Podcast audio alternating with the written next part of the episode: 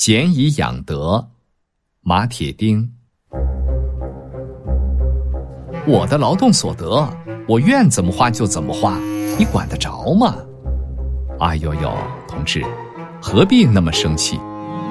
我们并不是吝啬鬼，并不是那种临死的时候看见点两根灯草就闭不上眼睛的人。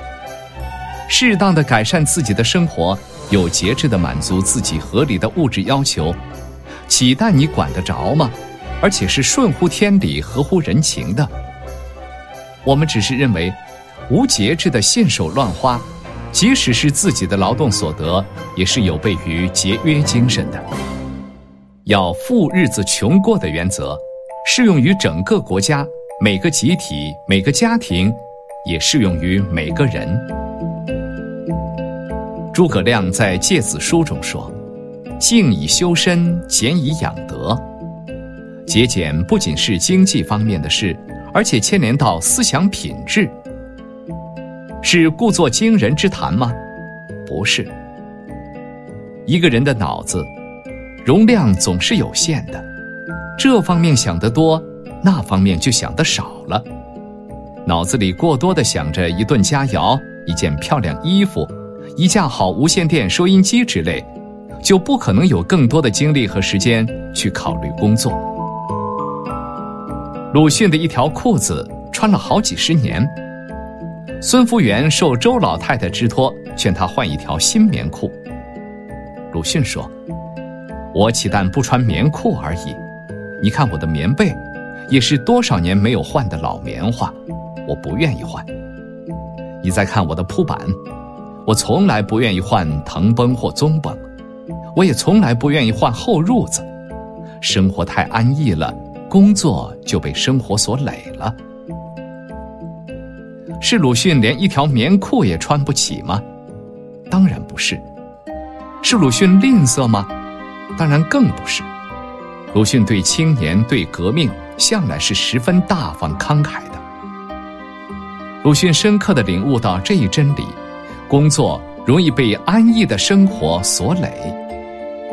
许多人都会有这样的经验：物质的追求和安逸的生活可以分散人们在工作、劳动、学习上的精力，还可以养成人们拖拉懒散的作风。此其一。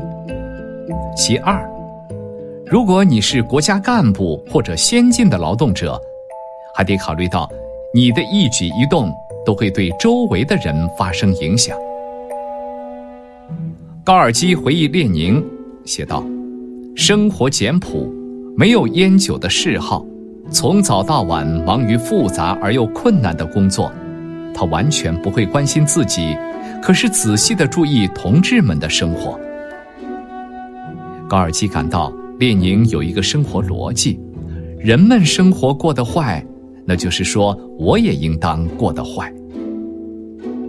当大多数人生活水平还低的时候，你在生活上过分突出。一方面容易脱离群众，另一方面，如果相互效尤形成风气，也就会无形中浪费了本来可以节省的国家物质财富。其三，一个人开始大手大脚花钱，他总是有条界限的，这就是限于自己的劳动所得。但是，由俭入奢易，由奢入俭难，大手大脚花惯了。那条劳动所得的防线也不见得就是马奇诺防线，即使是马奇诺防线，也是可以被自己的贪欲攻破的。由于平时胡花乱用而堕落为贪污犯、盗窃犯的，不是在三反五反斗争中发现过吗？我国是一穷二白的国家，这个总前提就规定了每个人必须学会过穷日子。只有会过穷日子，才能产生出富来，才能在我们的国土上建立起人间的天堂。我们谈的俭以养德，在当今社会主义时期也是美德。艰苦朴素是我们的光荣传统，发扬光大，不是应该的吗？一九五九年八月十二日。